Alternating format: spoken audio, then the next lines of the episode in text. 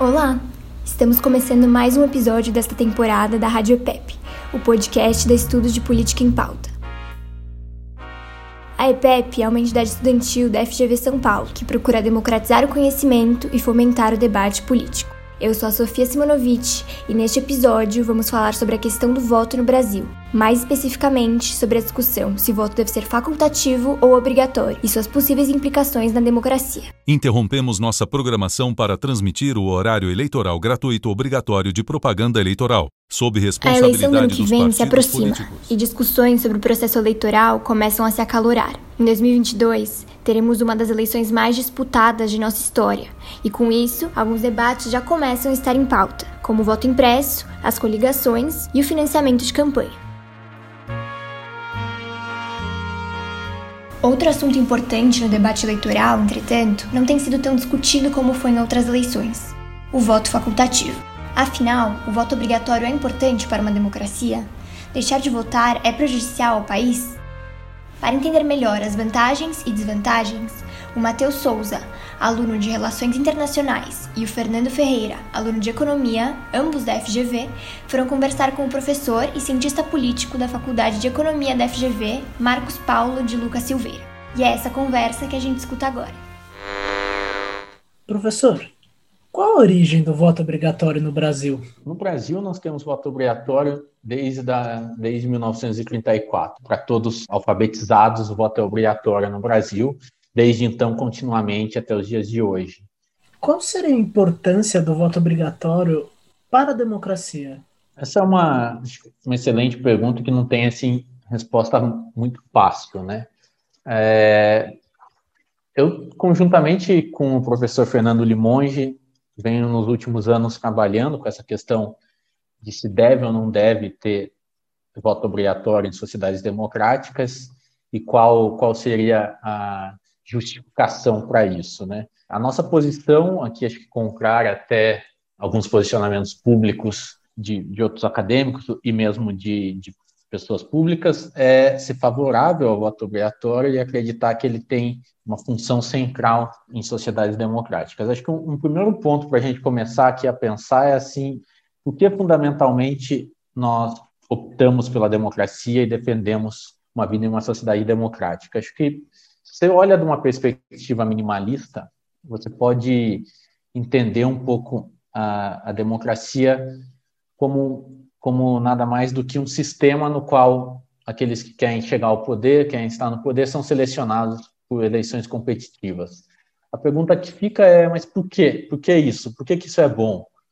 Se nós pegarmos um autor como Adam Tversky, nós podemos dizer, isso é bom porque vai evitar derramamento de sangue, fundamentalmente. Isso está no Popper também. Você vai dizer, olha, é preferível nós contarmos votos do que contarmos vítimas e cabeças em uma guerra para decidirmos quem que vai poder governar, quem que não vai poder governar.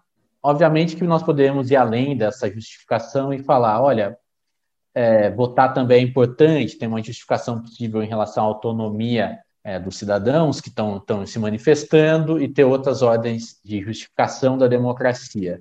Mas o que, que é importante a gente notar aqui? É importante que durante, nessa justificação não envolve a gente ter que provar que a, a democracia gera melhores resultados possíveis ou que tem algum valor epistêmico de que quanto maior número de pessoas que votam ou que as pessoas têm que ser muito inteligentes para votar para conseguir chegar na melhor decisão possível política. Acho que aqui isso, o que é que isso é central? Porque isso passa a ser muito importante tanto com as críticas que vão ser feitas a quem defende voto obrigatório, usualmente críticas feitas a voto obrigatório, sintetizando um pouco, é as pessoas vão votar sem saber em quem elas querem votar, mas mais do que isso, isso pode ser importante para entender por que, que uma democracia deve ter voto obrigatório. É, fundamentalmente, numa democracia, o que a gente deseja é que você tenha é, os políticos representando os cidadãos e o demos, né, o que nós chamamos de demos. E, fundamentalmente, nós não desejamos que os políticos ou quem está no poder manipule quem pode se manifestar e votar na, na eleição seguinte. Se eu não tenho voto obrigatório, eu tenho incentivos para políticos, de alguma forma, buscarem dificultar, colocar em barreiras para que os eleitores do candidato opositor cheguem às urnas e manifestem seu, eh, depositem seus votos, e por outro lado, eu posso também é, incentivar é, alguma forma de mobilização das leis de forma a dificultar com que meus opositores votem.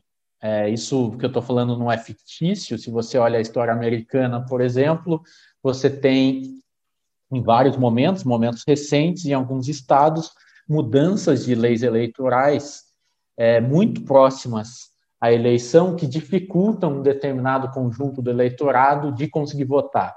Eu proíbo, por exemplo, de utilizar CNH como é, documento de identificação, dificultando, por exemplo, uma população específica de ir às urnas, porque eu sei que essa população vai votar no candidato que é concorrente é, da oposição, né?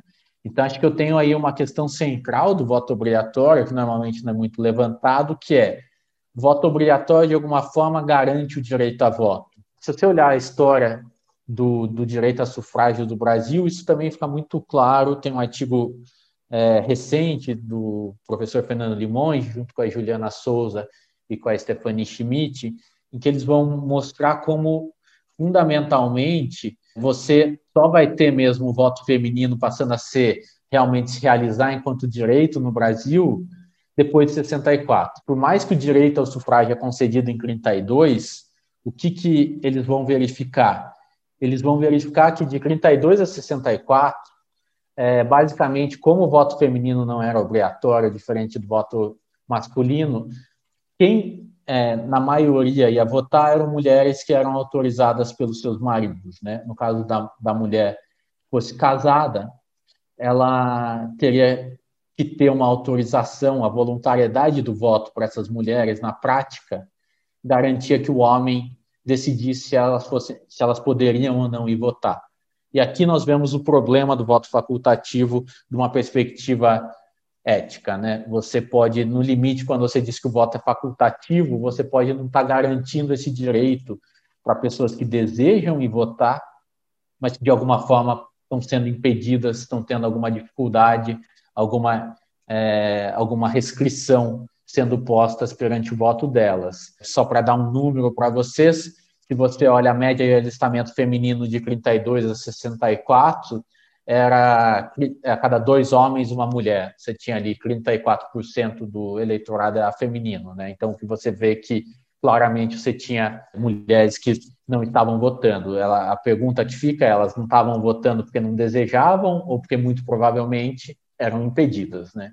Essa que é a grande questão, não estavam tendo garantido o seu direito. Quando você tem voto facultativo, não tem voto obrigatório, isso tende a ocorrer com outros conjuntos do eleitorado. O voto obrigatório está se tornando obsoleto? Ou, assim como disse o ministro Marco Aurélio Mello, é um anacronismo no processo demográfico? E por quê? É, essa, novamente, é uma questão muito interessante. Acho que é a grande questão a se rebater por quem defende é, o voto obrigatório. Assim. Como, como se fundamenta o argumento de quem é contrário ao voto obrigatório? Eu creio que são fundamentalmente, acho que dois argumentos os centrais. O primeiro é um argumento de liberdade individual e um segundo é um argumento de qualidade de voto. Creio que os dois podem ser refutados. Primeiro ponto, vamos passar com calma o argumento da liberdade individual, porque esse sim é um argumento que merece cuidado de uma perspectiva é, ética, moral. Esse argumento fundamentalmente se baseia de que quando você obriga alguém a votar, você está limitando, você está forçando alguém a manifestar uma expressão ou você está no limite ferindo um princípio de liberdade de expressão. Isso é muito apresentado no debate filosófico anglo-saxão, que vocês podem falar, mas isso não é verdadeiro, não está mesmo é, ferindo a liberdade de expressão, forçando uma pessoa a ir votar eu creio que, primeiro ponto, acho que se nós pensarmos numa liberdade de ir e vir, o Estado põe em posições muito mais fortes sobre nós do que basicamente a cada dois anos e apertar alguns botões na urna, tá? Mas acho que aqui a questão que fica é, não, mas enquanto liberdade de expressão, é, não há um problema aí de forçar você a ter que manifestar sua opinião, é, sua posição política e legitimar é, um candidato que vai vencer essas eleições, Eu creio que contemporaneamente não, dado algumas condições que regimes democráticos contemporâneos respeitam. Quais são essas condições? Acho que, em primeiro ponto, o voto tem que ser secreto. Se o voto não é secreto, eu tenho um problema aqui, porque eu posso obrigar todo mundo a ir votar e o voto ser público, e óbvio que daí eu sei quem, quem é contrário a mim, quem é favorável à minha posição. Em segundo ponto, eu tenho que ter cédula oficial, eu tenho que ter UNA, esse voto tem que realmente ser, ser secreto e não ter forma de eu testar se esse voto é verdadeiro ou não. E acho que aqui já leve parênteses, a gente entende como o voto obrigatório também, ele é quando ele é instituído numa sociedade democrática, ele tende a evitar ruídos em relação à, à contagem, né? Porque teoricamente você sabe qual é o N, você sabe o N que votou, você tem muito mais controle do que você pode vir a ter em voto facultativo, tá?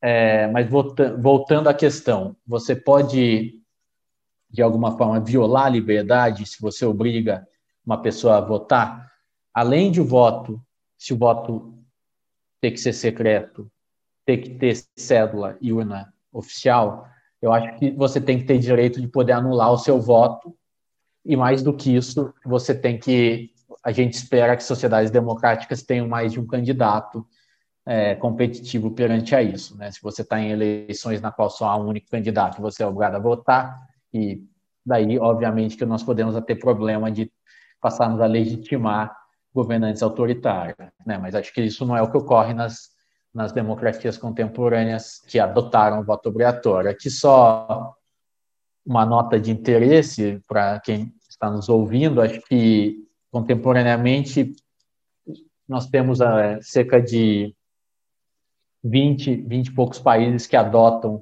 o voto obrigatório, com algumas leves diferenciações. Muitos são países da América Latina. Nós temos, assim, classicamente na literatura, além do Brasil, a gente sempre associa voto obrigatório à Bélgica, à Austrália e, e um cantão da Suíça, muito utilizado em literatura de ciência política para fazer quase experimentos lá. É, então, acho que só para situar, nós não somos o, um território assim, como, como foi colocado um, um, um erro histórico, algo tão obsoleto assim, né? É, sem dúvida, teve alguns países que tinham voto obrigatório, deixaram de ter, a Austrália tem um movimento contrário, né? Com o tempo sem voto obrigatório, volta a ter voto obrigatório. É, mas então, é, esse, esse é um ponto fundamental da, da, da crítica. Então, me parece que o voto obrigatório não fere de forma relevante a liberdade individual. O segundo ponto é: ah, mas quando o voto é obrigatório, todo mundo vai às urnas e daí as pessoas votam sem informação, não são as pessoas que realmente querem votar que votam. Acho que esse, esse argumento é facilmente refutável. Em primeiro ponto, a gente está assumindo que em política é possível a gente saber qual é a decisão melhor, como se houvesse um critério externo que nos desse condição de saber qual é a verdade, qual é a solução, o melhor político possível que você deve eleger. Em política, justamente, não tem isso. É, política é disputa, é disputa de, de, de valores, é disputa, é, essencialmente disputa. Não tem como você saber se uma decisão é, por X ou por Y, se a X é melhor ou se a Y é melhor é, a priori com critério externo. E óbvio que normalmente esses teóricos estão argumentando que ah, quando a gente tem voto facultativo, é, os mais inteligentes, mais capacitados, com mais informação estão indo votar, eles estão no limite manifestando posições favoráveis às suas posições políticas. Né? Eles sabem quando é, o voto é facultativo, muito provavelmente seu grupo político se beneficiará ao redor disso. Eu creio que, fundamentalmente, essa tese pode ser facilmente refutada. Então, acho que as, os dois pontos para a gente assumir que, que o voto obrigatório seria obsoleto que ele teria só uma função pedagógica é, ao longo da história e que hoje não teria mais função, eles podem rapidamente serem refutados é, na minha compreensão. É, essa, esse é o meu posicionamento. Acho que as vantagens do voto obrigatório são muito superiores a qualquer potencial é, de dano que, na minha opinião, não existe, mas que pode ser afirmado numa perspectiva moral na, na liberdade dos indivíduos. Professor, é, qual seria o, quais são os impactos do voto branco e no voto nulo? tem uma questão de fundo que é o impacto de legitimidade, né?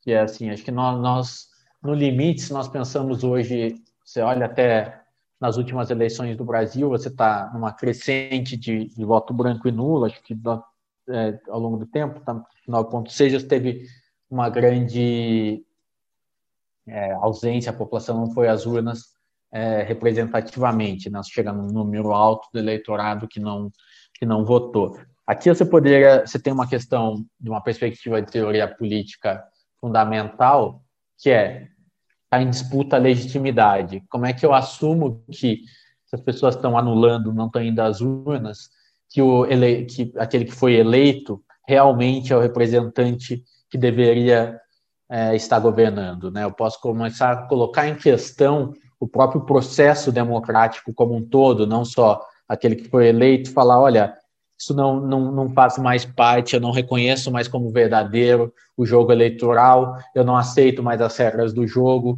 e, e daí sim eu posso caminhar em direção do que, do que é temeroso de uma perspectiva teórica, que é a violência. Né? Eu posso passar a questionar e a forma de resolver o conflito, então, deixa de ser manifestar minha opinião a partir de, de do voto e passar a buscar outra forma de, de resolver isso conflitando no limite fisicamente. Né? Você tende a ter tensões muito mais fortes, você pode levar até mesmo a ter conflitos de legitimidade se, se o regime estabelecido é ou não é legítimo, que poderia levar, pelo menos teoricamente, a, a problemas de, de estabilidade desse regime e, no limite, a guerra civil, conflitos internos é, que causaria muitas mortes. Aí acho que esse, esse, é o limite do que nós podemos pensar de impacto de voto branco e nulo é, crescendo muito e você não ter baixa representação. Isso muito mais teórico do que na prática, tá? É, na prática, acho que você você ter um eleitorado não se manifestando, acho que você possivelmente tem um efeito de que esse eleitorado pode passar a ser menos ter menos atenção dos políticos em relação a ele. Acho que aí sim isso pode ser um problema muito mais local, muito mais verificável em regimes democráticos. Se você sabe recorrentemente que um eleitorado não vota, o que é que você deve buscar é, de alguma forma é, beneficiá-lo em políticas públicas, por exemplo.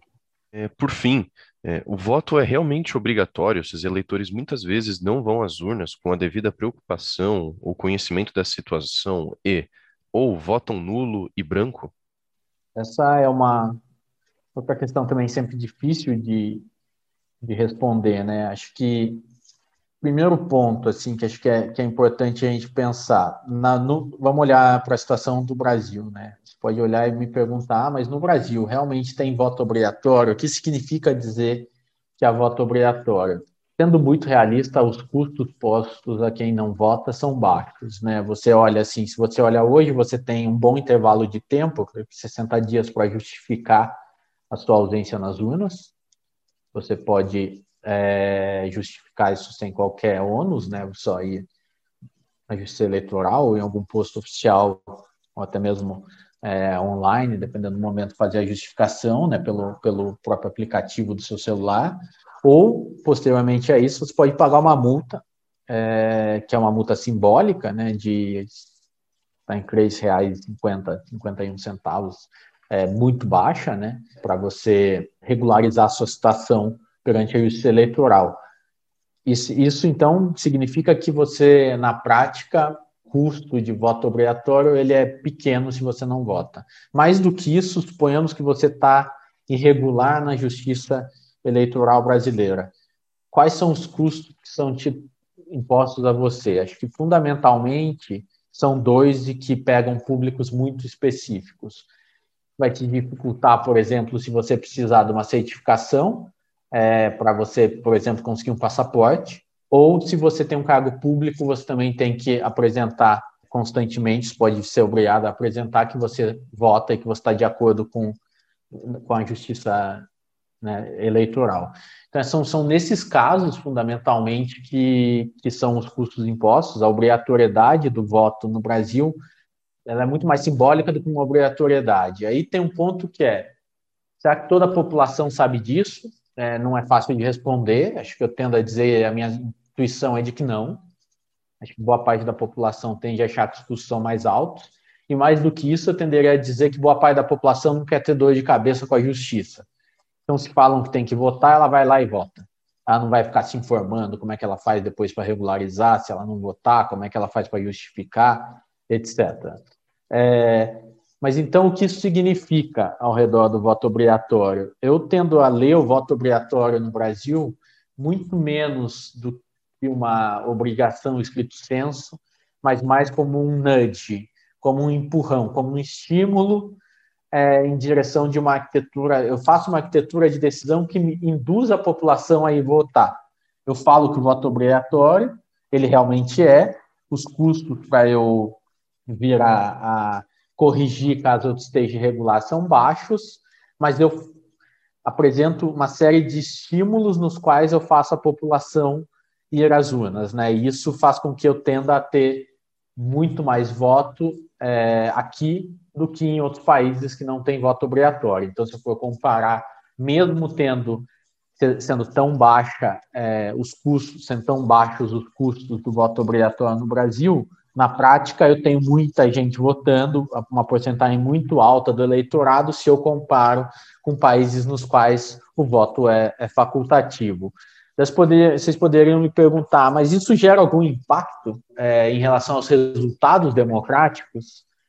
Essa é uma pergunta difícil de responder. É, os estudos nem sempre são conclusivos e algumas vezes alguns estudos sugerem para os dois lados. Se você olha é, tantos estudos feitos sobre a Austrália, sobre os países europeus com, com voto obrigatório e Brasil, mas fundamentalmente o que eles sugerem.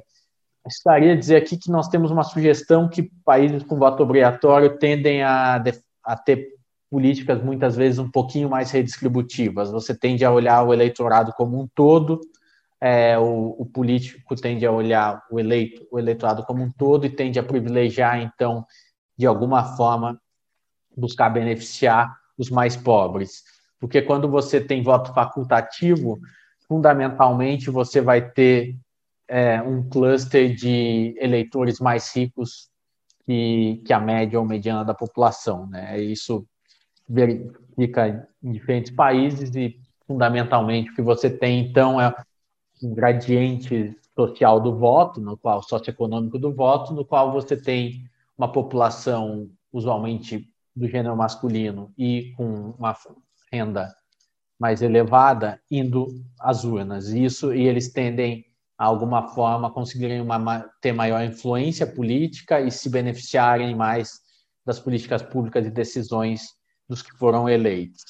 Eu creio que, que então, fundamentalmente, é, o voto obrigatório pode trazer aí é, efeitos é, positivos é, numa perspectiva redistributiva, por mais que é, eu creio que uma boa justificação do voto obrigatório não envolva isso, tá? A justificação do voto obrigatório é de outra ordem, é aquela que eu fiz anteriormente de dizer, olha, o voto obrigatório ele não ele é a única forma de garantir o direito a voto, garantir que eu possa, caso seja impedido de, de votar, me manifestar e lutar para que eu tenha uma garantia de o Estado me assegurar que eu possa votar.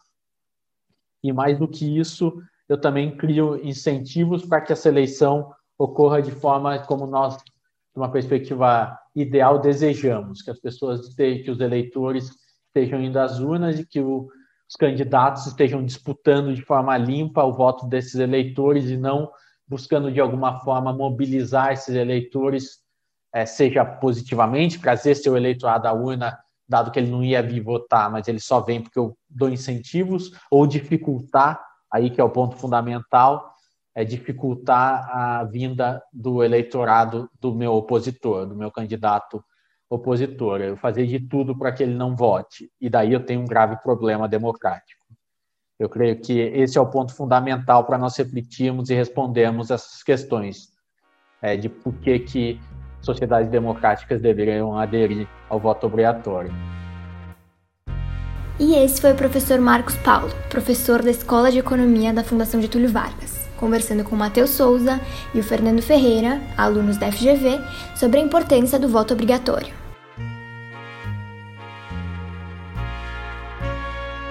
Você é a favor do voto obrigatório? Deixa lá o seu comentário nas redes sociais da EPEP. Mais informações sobre a EPEP você pode encontrar no nosso site www.epepfgv.com.br.